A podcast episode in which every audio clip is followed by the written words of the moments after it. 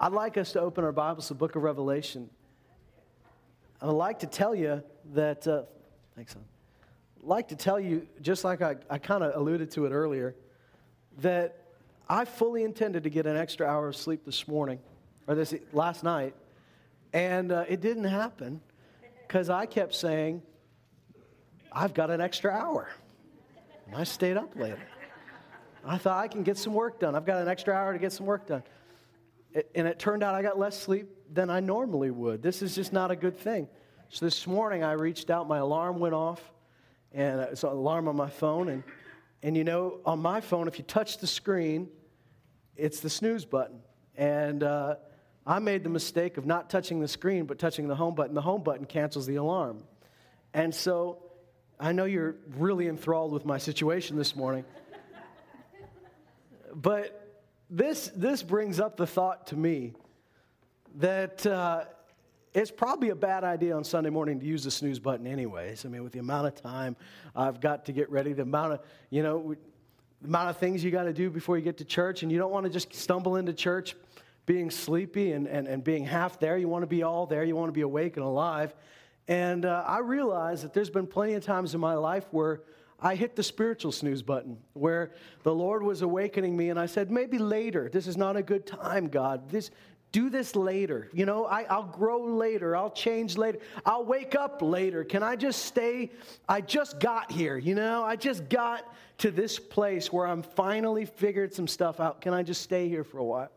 God has not created you to sleep, He's not created you to slumber. He's created you to be awake and alive to Him. I'm not talking about physical sleep. I'm talking about that, that being awake in your spirit, being alive to Him, being alive to God at all times, being in a place where you're allowing Him to speak to you, even when it's not convenient for Him to speak to you. God doesn't work on our timetable. Thank God for it. He doesn't just speak to you when you finally get a spot and you say, Now I've got a week in my schedule that's open. God, do what you want to do now. God is always speaking, He's always moving, He wants to move you. And so I want to read you a couple of things in the book of Revelation. We all love Jesus, don't we? That's, that's like the easiest question in church. We all love Jesus. if you can't honestly answer that one, well, I'm glad you're here because uh, I want you to meet Jesus this morning. The Jesus we meet in the Gospels is a complicated character to some, isn't he? I mean, I know he's, he is who he is, and he's not wishy washy. He's not light and dark. He's pure light. He's good. But, you know, sometimes, some of the things that Jesus says are a little bit tough to take at times. Uh, some of them are, are, wonderful to hear, and some of them it takes a bit for you to chew it and, and digest it. And I, I, th- I think we can all agree that, that the world paints a picture of Jesus which isn't completely true, uh, which makes it sound like Jesus was the, you know, just a giant hippie who said, I'm okay, you're okay, let's just move on with life. But Jesus, maybe he was a hippie in some ways. Jesus was a lot more than just saying, man, don't judge anybody. Bro, if you judge somebody, you're going to get judged. You're going to have a bad time. Maybe you need to just, you know, be chill about stuff. You know, Jesus went about healing all who were oppressed by the devil, setting them free. And when he, when he, he forgave people that shouldn't have been forgiven, he, he, he totally shook up the religious people because, for instance, here's a woman that should have, by the Old Testament law, should have been put to death. He says, eh, eh, you know what? I forgive you. If I forgive you, you're forgiven. But then he says, go and sin no more. He doesn't say, go back to doing what you're doing. He says, I've, I've set you free, not only from the penalty of your sin, but from that hold that, that it had on you. That's the greatest news on the, in the world, isn't it? That Jesus didn't just, his grace is not just a band aid for our boo boos, it's also an empowerment so that you can say, I don't have to go back to my old life anymore. I don't have to pay for my old life, but I don't have to go back to that old life. When we find Jesus in the book of Revelation, it's a whole other angle. John is, John is the one who has this vision. He's an old man. He served God all his life since he was a very young man.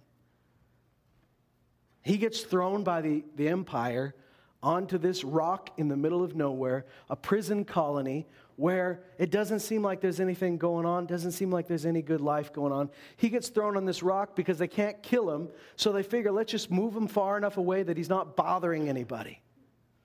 And on this rock, in the shadow of a shrine to a false goddess, he meets Jesus. And he has this vision of Jesus. And this is John who laid his head on Jesus' chest at the, at the Last Supper. This is John who had a, a, a close relationship with Jesus. And yet, John falls on his face and is terrified when he sees Jesus. Because what he sees is not Jesus in the form that he knew him before. He sees Jesus resurrected and glorified. He sees him shining like the sun. His eyes are like fire. His hair is white now. See, Jesus was put to death at 33 and resurrected at 33. His hair was dark. He was a Middle Eastern guy, he's a Jewish guy, dark hair, but when when, when John sees him, his hair is white like snow. It's the texture of, it's like wool. He sees him, he's freaked out. His eyes are like fire. His feet are glowing like, like bronze that's been left in the fire for a while. He's freaked out by this. And Jesus has to put his hand on him and say, Don't be afraid, John. It's me, Jesus. I'm the first and the last. I, I, was dead, but now I live forevermore. And I have the keys to death, hell, and the grave. This is a, is a dramatic moment for him. But then Jesus begins to tell John, I need you to write some letters for me. Seven letters to seven different churches. There's a lot of people that have theories as to oh, what do each of these churches symbolize? Oh, this church symbolizes this and ch- this church symbolizes that. I get that, that's cool, but let's just, let's, let me just make something clear. Those were actual people in an actual place. They weren't just metaphorical churches. Those were seven churches. Why was there, why were those seven churches picked? Those seven churches were picked because they were all in the same area. They were all in Asia Minor, and this is where John was doing his ministry. These were the churches he was in charge of. He was in charge of the church in Philadelphia, of Ephesus, of Smyrna, Pergamum, of Sardis, of Laodicea. These are all his churches, Philadelphia. These are the churches that look to him for leadership. And Jesus says, I've got seven letters for those seven churches, and I want you to write them down. Write them to the angel of that church. Now, when he says the angel of the church, he's not talking about like an angel like we think of it, like a heavenly being. Angel, the Greek word for angel, just means messenger. So, most of the time in the Bible, when that word is used, it's talking about a heavenly angel. But in this case, it's not talking about a heavenly angel at all, because how many of you know God doesn't have to write letters to angels? Dear Gabriel, long time no see, brother. How are things on the front? Just imagine some Civil War music in the background. Things have been mighty cold since Pa went home. He doesn't have to write letters to angels, he just talks to them, right? And they listen. No, the angel that he says to write to in each of these cases is the messenger of the church. This is the one that's preaching the message of the gospel to this church. He says, I want you to write a letter to that guy. That person, write them a letter and let them read it to the church. And these letters are in the midst of some rough times. There's a lot of persecution going on. Remember, the guy, the guy that Jesus is talking to is, was, the, was the overseer of these churches, and he's been thrown in a prison colony. It's a tough time.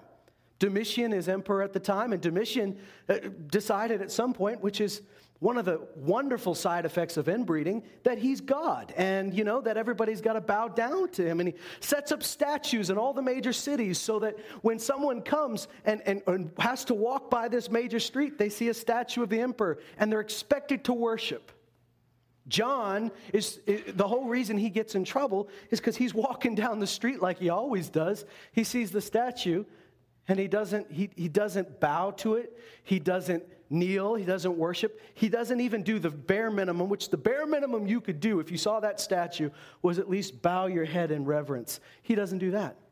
He just walks by it like, it's a piece of rock. and old man John, old man John is cool. I, I like old man John. He, he's not afraid of anybody. He walks by, he knows that he's being watched. In fact, an agent of the empire is watching. We don't know who it was, whether it was a soldier or it was a government official or just somebody who ratted him out to the authorities. But somebody sees him and reports him or arrests him, and he gets sentenced to death. Only thing is, the death sentence doesn't take. God saves his life. So the emperor banishes him to this island. So when you're writing these letters, you kind of think that these churches just need a, a pick me up, right? They're going through some stuff. Just be nice to them. And a couple of the churches, that's exactly what Jesus does. He says, I'm proud of you. You've kept going. You, you could have quit, but you didn't quit. I know that what they've put you through, and you didn't give up, and I'm proud of you. Keep going. He says to one church, he says to the church in Smyrna, he, he knows that they all lost their jobs because they refused to worship the gods. So they all lost their jobs and they're having a real hard time making ends meet. He says, I want you to know people are calling you poor, but you're rich in me because you've got what matters. Don't let them say that about you. And I'm with you, I haven't left you. But then he talks to some of the other churches that think they're doing well. And there's this wake up call moment because we all need the voice of God.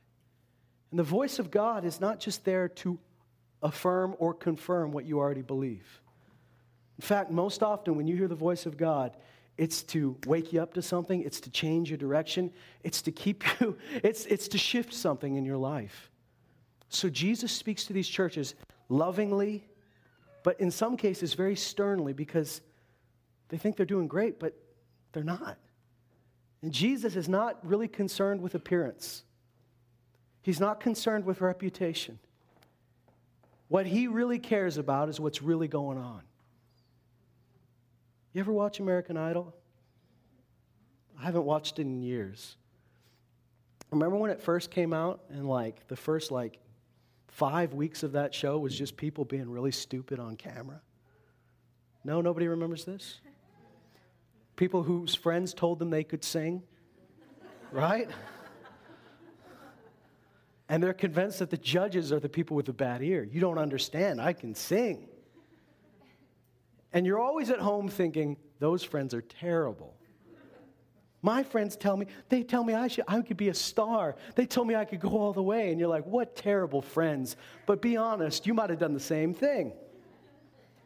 Right? You might have done the same thing. What did it lead to? These friends tell them they're singing great. You're doing a good job. Keep singing. You can go all the way. And they go home and go, oh man, I don't know. I kind of hope that I kind of hope they don't make it in front of the TV audience. We think, well, somebody should have told them the truth, but nobody does. When Jesus comes to talk to the churches here, he's not just telling them, you know, yeah, yeah, you're doing great, you're doing great. He, at some point, he's going to wake them up to say, there are some things I need to change here. There's some things we need to shift. I'm going to be with you the whole time. I'm going to help you do it. But people have been telling you you're doing good. I got to be honest with you, you're not doing as good as you think you're doing. To the church in Laodicea, he says, You think, you guys think you can see, but you're blind. He says, You think you have nice clothes, but you're naked. You think you're rich, but you're poor. And Jesus is not the schoolyard bully who's just, you know, he's not just that person who comes and, and tells you something bluntly so he can feel like he's better than you. No, he's telling them this. And then he goes on to say, So guess what? If you don't have clothes, come to me, I'll give you clothes. If, if, you're, if you're poor, come to me. I'll give you gold refined by fire. Hey, if you can't see, I'll give you salve for your eyes so that you might see. Jesus is not interested in making them feel bad, He's interested in healing them. But you guys know you don't go to the hospital until you know something's wrong. You don't go for surgery until you figure out that you need surgery. So sometimes you need somebody just to tell you the truth. We're going to open our Bibles to the book of Revelation, and hopefully you're already there. And I want to read you a couple of letters because I, I, want, I want us to be aware that God is on your side, He's for you, He loves you. But we got to stop hitting the snooze button with Him, all right?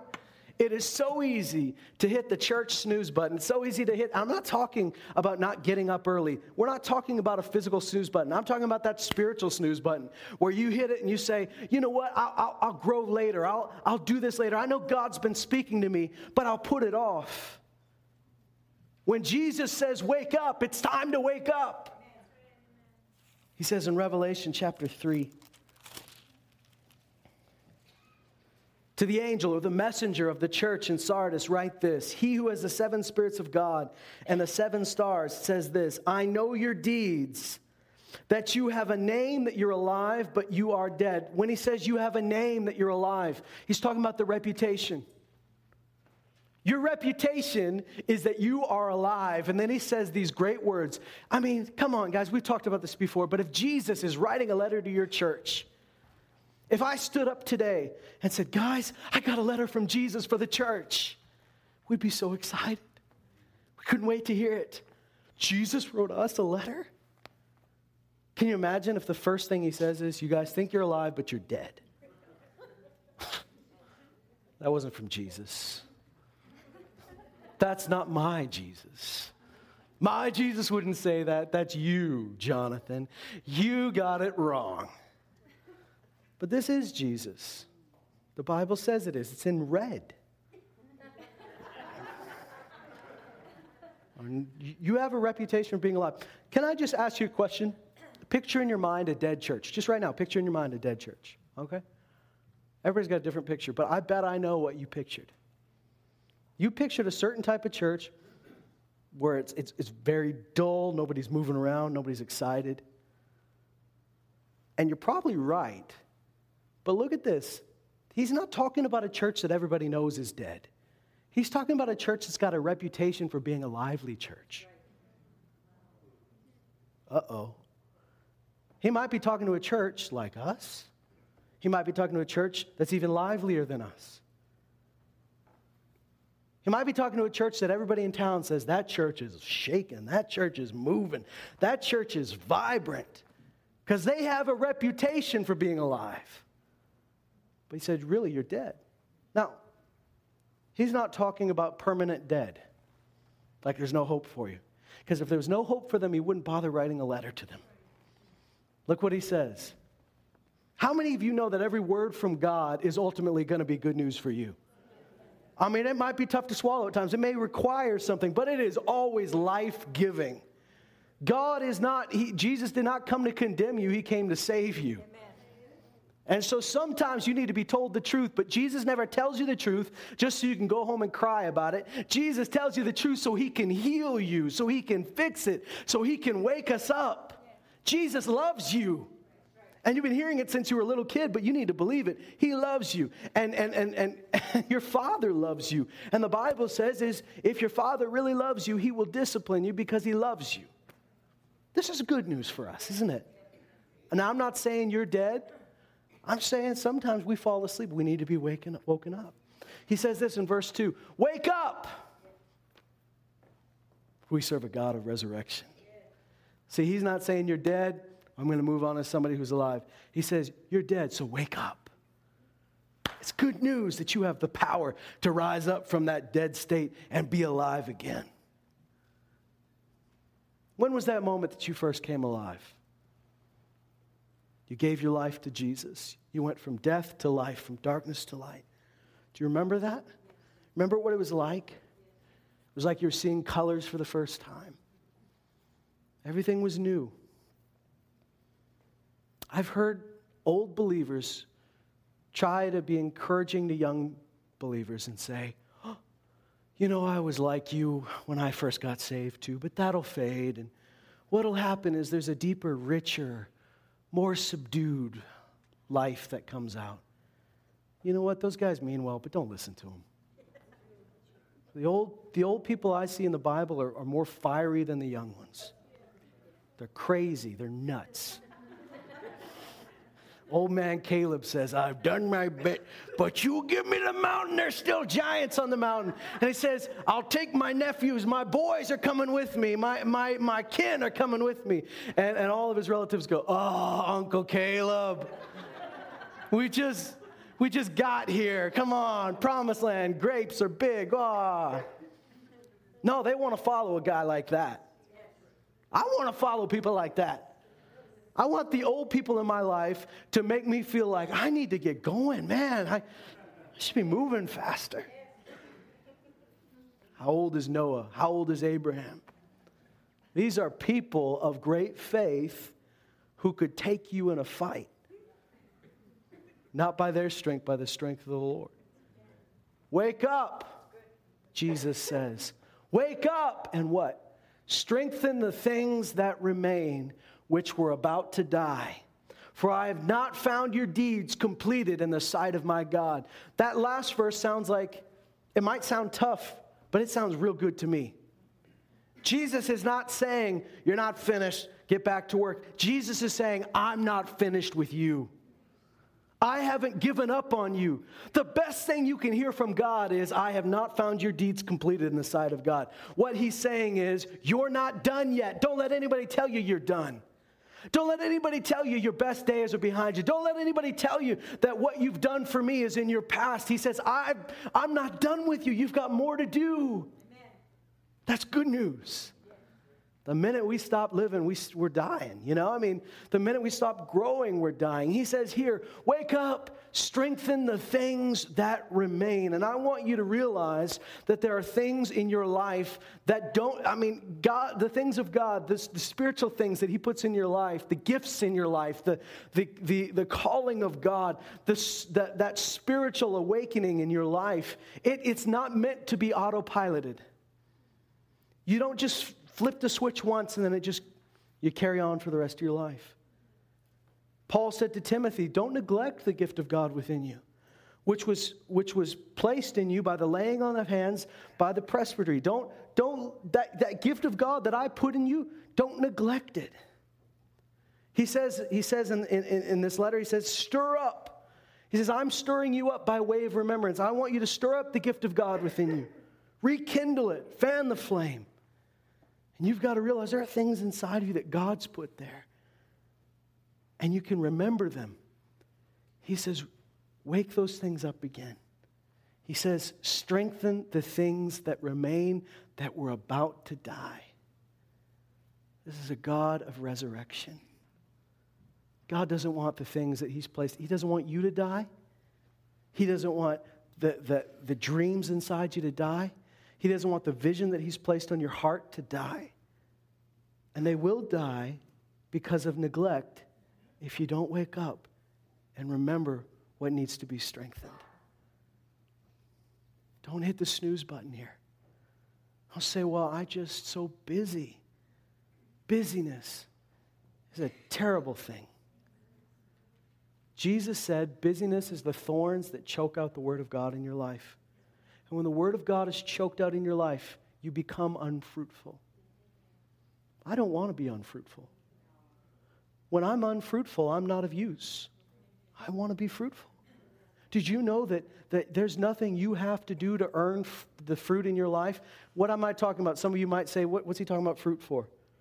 Jesus said, talked over and over again about you bearing fruit. That means that your life is producing His life. Your life is producing His goodness. Your, your life is, is out, of, out of your life is coming the fruit of the Spirit. Out of your life is coming these things that God placed inside of you. The people around you are being affected by the life of God in you. That's what's supposed to happen.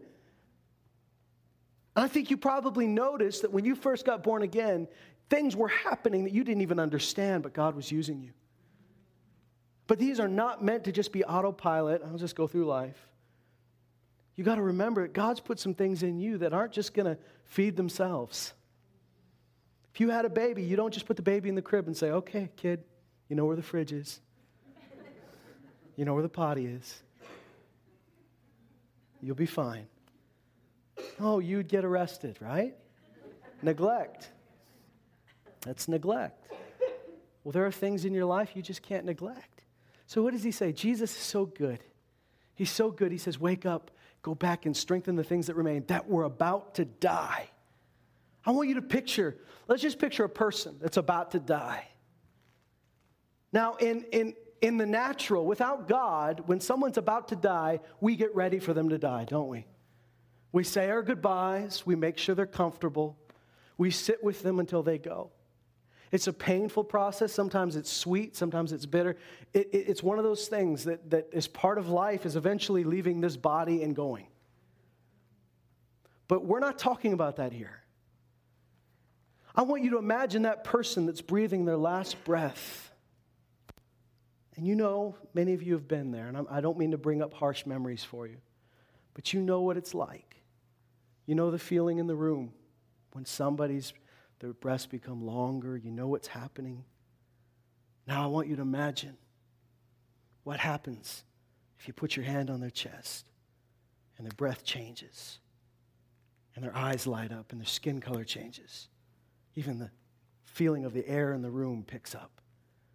And that person gets up out of their bed, full of life, full of vigor, and looks at you and begins to speak to you. And they're, they're, they're, they're pulling, the, the, the, they're pulling the stuff off that the hospital put them on. They're, they're pulling the IV line off. And they say, Come on, let's go. I'm hungry. Which is what happened when Jesus raised people from the dead. They're like, I'm hungry. I haven't eaten for a while. This is what God's talking about. There are things that used to be so real to us, or used to be so alive to us, and we just figured, well, that's part of our past. I remember when I used to be excited about that. I remember when I used to be so pumped about that. Don't be content with seeing it die. Imagine God Himself, Jesus, walking into the room and says, No, no, you're not done. There's life yet here. These things are not dead, they're about to die. But we serve a God who raises the dead. And he says, I haven't found your deeds completed. You know, it's interesting that Jesus, in all of these letters, doesn't say, I know your heart. I know your heart. You sure act like an idiot, but I know your heart. You mean well. Jesus doesn't say that. He says, I know your deeds. Doesn't, say, doesn't sound very PC these days to say that. I know your deeds. I know what you're doing. And I know we all do dumb things every now and then, some more than others. But eventually, your actions are showing what's going on on the inside. Fruit doesn't lie. Now, I'm not standing there condemning you for what your fruit or your lack of fruit, but you need to look at it every now and then. You need to say, hey, wait a minute. Where are the people around me that are coming to know Jesus because of the Jesus inside of me? Nobody is. Hang on a minute. It's been years since anybody said, What's different about you? Maybe that's a sign something's not as different as it should be. Or maybe it's a sign you're just hanging around with Christians. You might need to get some new friends. go to work. I don't know. Find some people. Go to the park. I'm getting off topic. Anyways, back to back to the scriptures.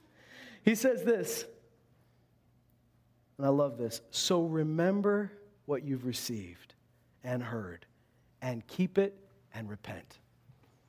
What does Jesus say? Remember. Jesus wants you to remember something. What am I supposed to remember? I'm supposed to remember what I've received. I'm supposed to remember what I heard. Do you know you're never supposed to hear a message that's preached from the Word of God that doesn't do something in your life? If we're just sitting here and learning something, we've missed the point. Because Jesus said the Word is a seed, and seeds are supposed to grow into something. Seeds grow into something that gets inconvenient because it, it puts out roots and it begins to push other things out. It takes up space in your life.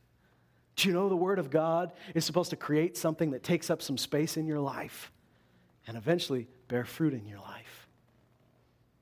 He says this Remember what you've received and heard, keep it and repent. What does repent mean? Sometimes we think repent, we, we just picture somebody crying at the altar. And uh, that can be part of somebody repenting, but that's not what repentance is.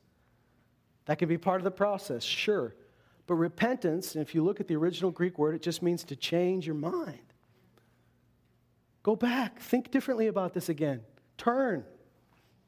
Do, do a 180. Turn back. Remember. And we remember it. Sometimes we remember those good old days and we say, oh, Oh, you remember when I was so, I remember when I used to wake up in the morning so fired up. I remember when I used to get my Bible out and I couldn't, couldn't wait to devour it. I remember when I, anybody I saw in the mall, I had to tell them about Jesus. Oh, those were the good old days. I was young and stupid, but I, I sure love Jesus. Remember. And Jesus doesn't say, remember and feel nice about it. He says, remember, go back. Go back. Remember what you've heard. Go back and think about the things that God spoke to you. Remember those church services that changed your life. Remember those devotionals that changed your life. Remember those conversations at Tim Hortons with your friends that changed your life. Remember that moment alone with God where He spoke to you. What did He say? Go back. When we say, well, I think God just wants us to move forward, sometimes you got to go back and get something you left behind so you can go forward.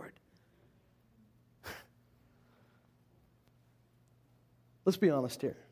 Anybody here ever forgotten your child somewhere? Show of hands. all right, all right. I saw some hands and they went up and down so fast it, it was nearly imperceptible to the human eye. But I've had a lot of coffee this morning, so I can see things that you can't see. All right. When that moment you realize you forgot somebody, the car seat's empty, or I know it gets exponentially harder the more kids you have, right? And one of the kids, 20 kilometers down the road, says, By the way, where's Timmy? And you go, Oh no. Well, you don't say to your spouse, You know what?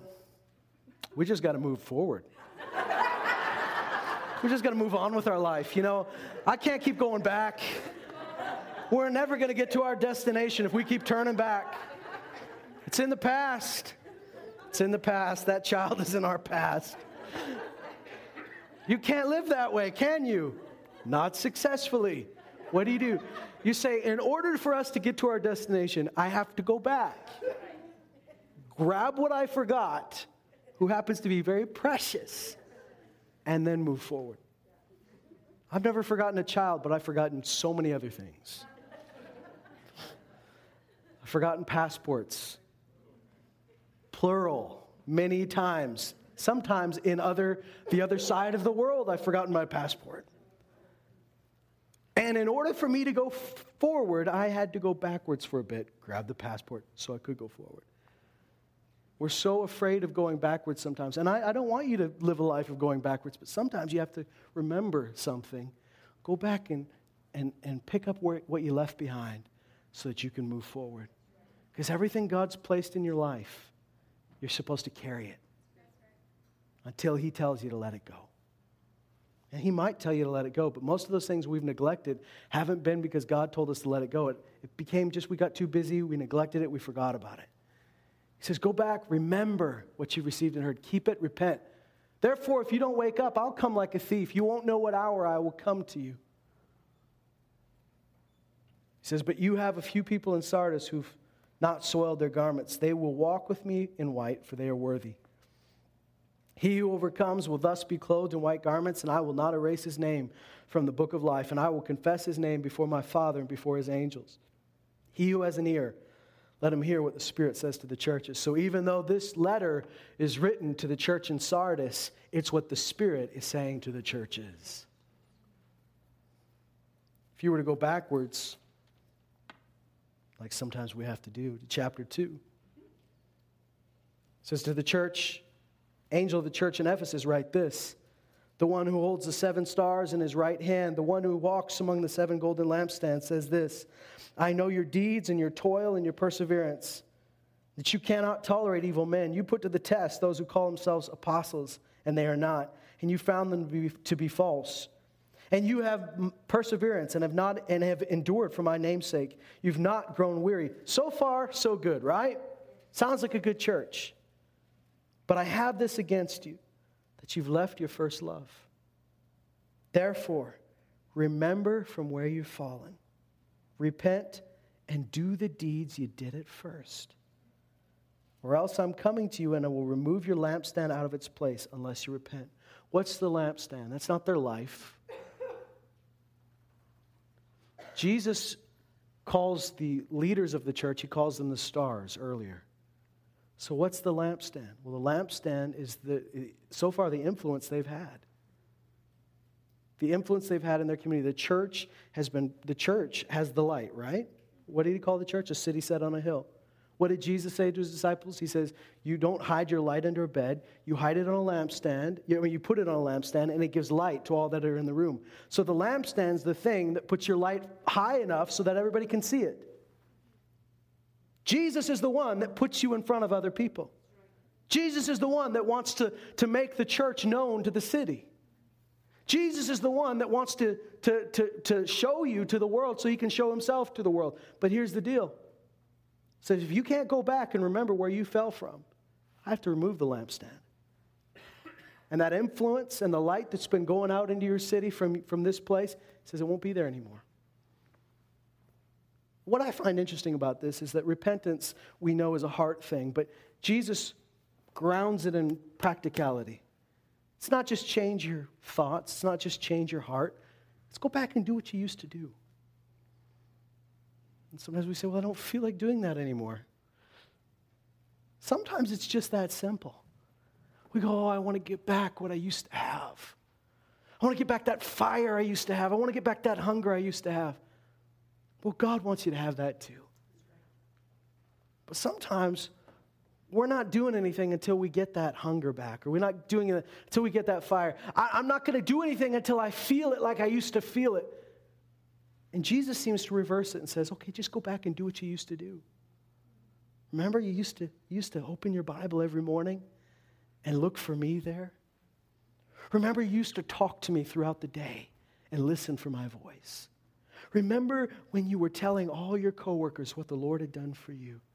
Remember when you used to get to church early just so you could pray a little bit. Remember all of these things. And you say, yeah, I remember that, but Lord, I felt different back then. I was so excited. I felt so full of life. And what Jesus is saying, okay, go back and do it. But God, I don't feel like it anymore. I used to want to. I don't want to anymore. He says, I'll take care of your want. I'll take care of what you want to do. I'll take care of your heart. Go back, change your mind, change your heart, but go back and just do what you used to do because that's what I told you to do. Go back and do the deeds you did at first. Remember where you've fallen and repent. Don't hit the snooze button. There's a great moment the Apostle Paul used to be known as Saul. He was especially known as Saul amongst the Jewish brethren. Paul was his Gentile name, and he had it long before he got born again. He just didn't use it around his Hebrew buddies. But when Saul grew up, he grew up loving the scripture. He grew up thinking he loved God, convinced that he was a good man. And, and there was this moment we all know Saul persecuted the church. He killed people, he, he threw them in prison. We know that part of his story, but sometimes we forget why he did all that. And when it all started, and it started at a precise moment in his life.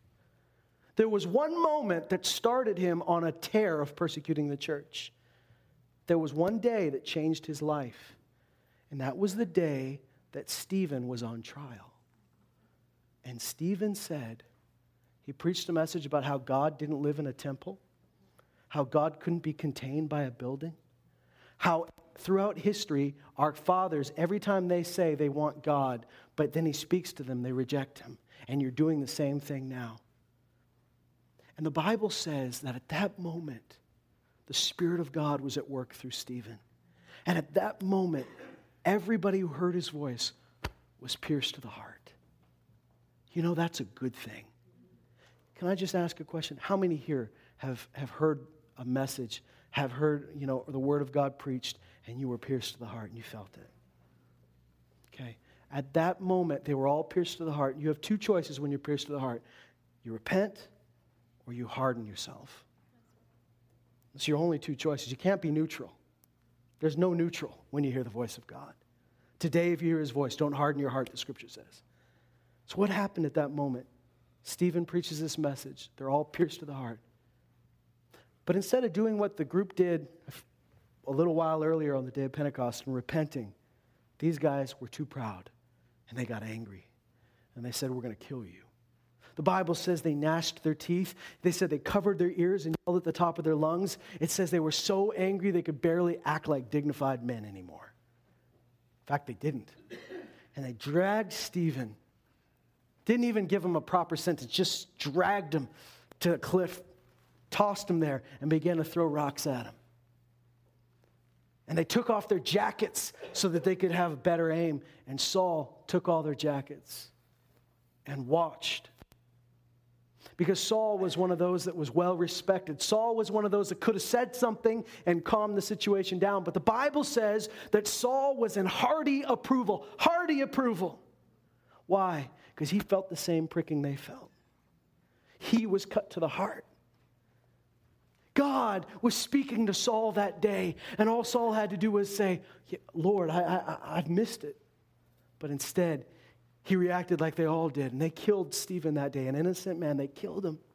And it says, from that day, go back and read it in the book of Acts. From that day, Saul began to persecute the church violently.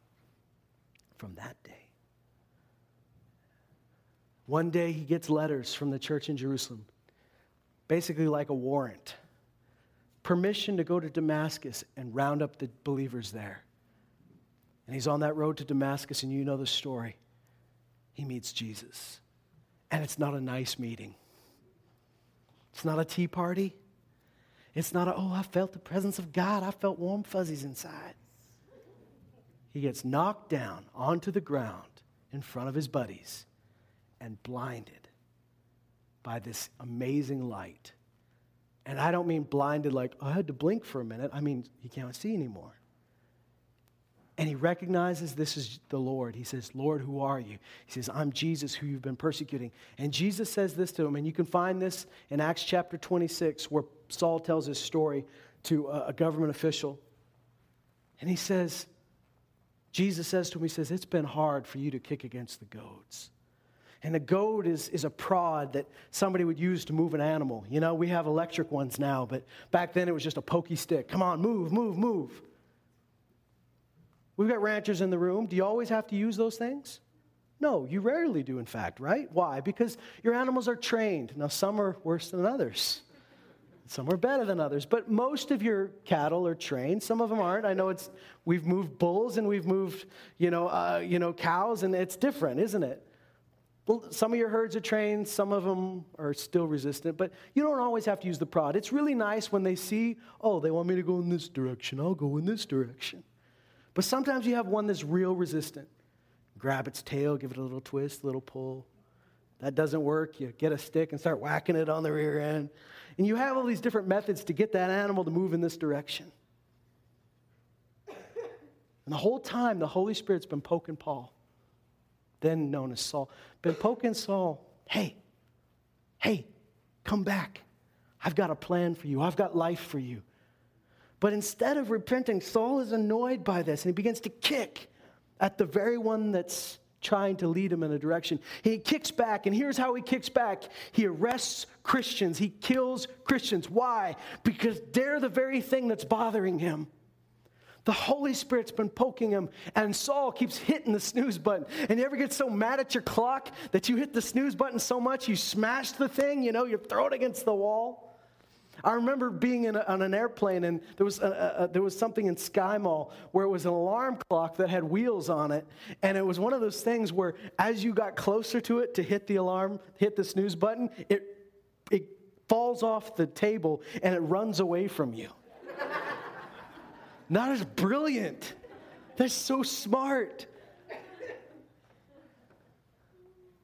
But Saul is trying to hit the snooze button. No, no, no. He's resisting the Holy Spirit. He's kicking against the Holy Spirit. And guys, I can think back of several instances where I've done the exact same thing.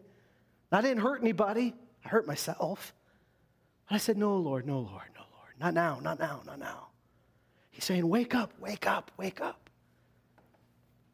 Paul later tells this story and he says, Now he opened my eyes. Paul, ironically, had to have his physical eyes open because Jesus doesn't just say, okay, now I've got your attention, you can see again. He says, hey, you're blind and you got to find your way to you got to find your way to town. Blind. And his eyes are physically open, but they're spiritually open as well.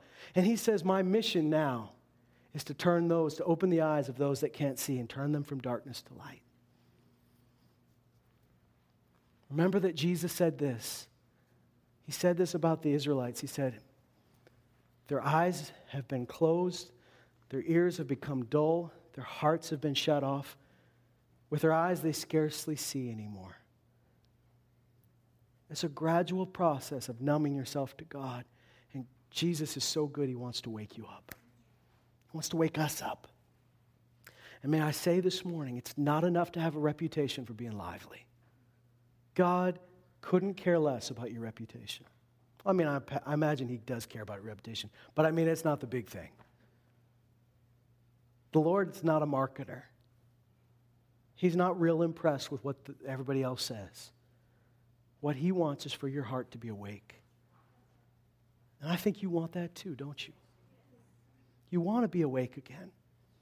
What does it take? What's going to have to happen for me to be awake? Hear the voice of God and don't hit the snooze button. You know those gradual stages where you try to wake somebody up gently and they don't wake up? You raise your voice, they don't wake up. You turn on the light, they don't wake up. That's when they go get the cold water and splash it on your face. the Lord would want you to wake up because He said to. But He's merciful enough because Paul said, The Lord showed me mercy. He considered that that encounter on the road to Damascus was a mercy encounter. God is so good, He won't give up on you right away. But I'm telling you, the best thing you can do is hear His voice and wake up. Don't hit the snooze button. Don't say later. I'll, I'll do that later. In the new year, we'll, we'll, we'll get alive in the new year. We'll start a new devotional plan. I'll start, I, will start getting up at 5 there. Oh, I'll start telling people about. No, don't wait. Jesus says, stop saying there's four months into the harvest. He says the harvest is right now. There's lots in the field. Why do you keep saying four months and then we'll do the harvest? He tells his disciples, Stop saying that. It's now. Now is your moment. Wake up. We say, Well, how do I wake up? First and foremost, just say yes to God. Just say yes to Him. Just say, Okay, I want it. God, I don't remember. I mean, I kind of remember what I used to be like. I don't know how to get back to that point. Well, the first thing that you're doing is right just saying to God, I want to go back. I, I, don't want to just go backwards. I want to go forwards, but I want that fire I once had. I want that life I had. I want that joy. I want that, that, that excitement I had. I know we don't live by what we feel. We live by faith, not by what we feel, all right? So it's not just about feeling like it. We go even when we don't feel like it. But boy, I, I miss that feeling of I just couldn't wait to go and do what God called me to do. Well, if that's you, ask Him and you will receive. But he says this as well go back and do what you used to do. Go back and do what you used to do. Oh, but I used to do it because I was excited. Well, maybe. If you went back and did it, you'd find that excitement again. Go back and do that. Repent. What's he telling you? He's, cha- he's saying change your action and change your heart. Actually, change your action, change your mind. He'll change your heart. we I used to Brent and I, we used to go on the, we had another friend, we used to go on these snowboard trips together. Some of you know about our glorious snowboard trip, where we saw signs in the heaven above and the earth below. Most of you don't know that, so you just think I'm crazy right now. I won't tell you the whole story, but I will tell you this. We used to take every opportunity. Everything we did was like the second thing and the first thing was Jesus. And so I remember as teenagers, we were so pumped about Jesus that we were going snowboarding, but this snowboarding trip was all about him. And I know that might sound silly to you, but our life was so wrapped up in him. And it still is. But I remember that moment I first came alive. I, I mean, I was already born again. I was already, Jesus was in me, the Spirit was in me. But I remember when I first really woke up. And it was like everything mattered again. And we would get on those chairlifts. There was three of us, and it was a four-person quad lift. So they always had to stick some poor single sucker on the chair with us. And we made it our mission. We're going to get people saved on the way to the summit. And if they want to get away with us, away from us, they have to jump, and it's a long way down. And that opens us to another line.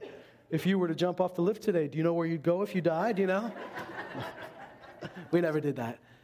We, we got, people got born again, remember, Brent? And if they didn't, they sure had something to think about for the rest of the day. But we just, every moment mattered. There was not a wasted moment, everything mattered. And we still had fun. Some people think in order to serve God, you just can't do fun things anymore. We did fun things. We had fun, and He was with us. You know, He's not just with you in the furnace, He can be with you on the mountaintop too. He was with us. Everything had meaning. That's the way to live. Now, I realize we go through times where you don't hear as clearly There are times where you don't feel it like you used to feel it, and you walk by faith and not by sight. And you say, I may not feel it right now, but I'm going to keep moving forward. I understand that. But I also understand the difference between sleepwalking and waking up. There are three things you do when you're awake you start moving, right? Christians should have movement in their life. Shouldn't be the same year after year. It should be moving. You get hungry. Person that's awake wants more, always wants more. More of the Word, more of the Spirit, more of the things of God. Those people that are awake are the hungriest people I've ever had in church. They gobble up every word from the Scripture because they're excited. Number three, what do you do when you wake up? First thing I do when I wake up is I look at the time. When you're awake, you're aware of the season that you're in. You're looking at the time, you're saying, God, what are you doing right now in this season? Because He's not going to come like a thief to those that are awake. You won't be surprised by everything that God does. I don't know everything God's going to do, and I don't know the exact minute He's coming back. I don't know any of that. But I do know there are seasons and you could be awake to what God's doing. We talk about those that tribe of Issachar that understood the times. They understood the season they were in. Do you know every season is not like the other season? There are things God wants to do in this season that are different than the last season. And when you wake up, you start saying, God, what are you doing right now? And how can I be a part of it? I want to challenge you today I don't, want to, I don't want you to leave here depressed and discouraged. I don't want you to leave here saying, oh, I, now that I think about what it used to be like, I'm real depressed about the way it is now. Because Jesus says, you don't have to be that way. It's not dead yet. That's the good news. It's not dead. It can be saved, it can be alive again. There's nothing that He placed in you that's dead. It was about to die, but it's not dead. Wake up. Strengthen the things that used to remain. Go back. Look at your notebook if you're one of those people that writes things down. Look back to, oh man, I forgot about that. I forgot that He said that. I forgot I was going to do that. I forgot I said to the Lord, I'll do it, Lord. I'll do anything. Remember that and go back. But don't stay back because God didn't call you to live in the past.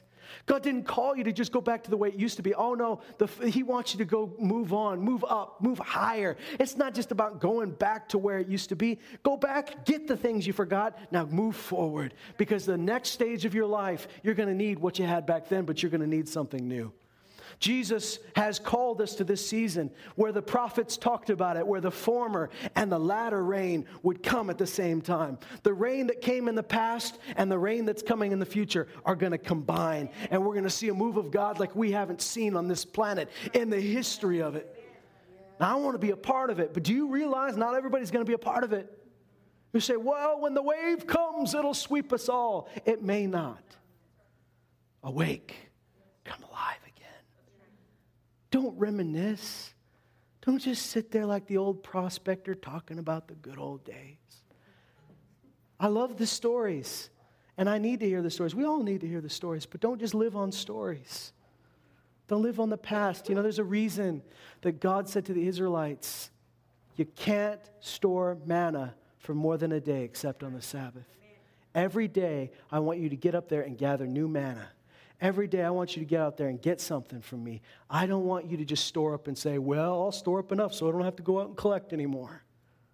You can't live on yesterday's success. It's a new day. Wake up.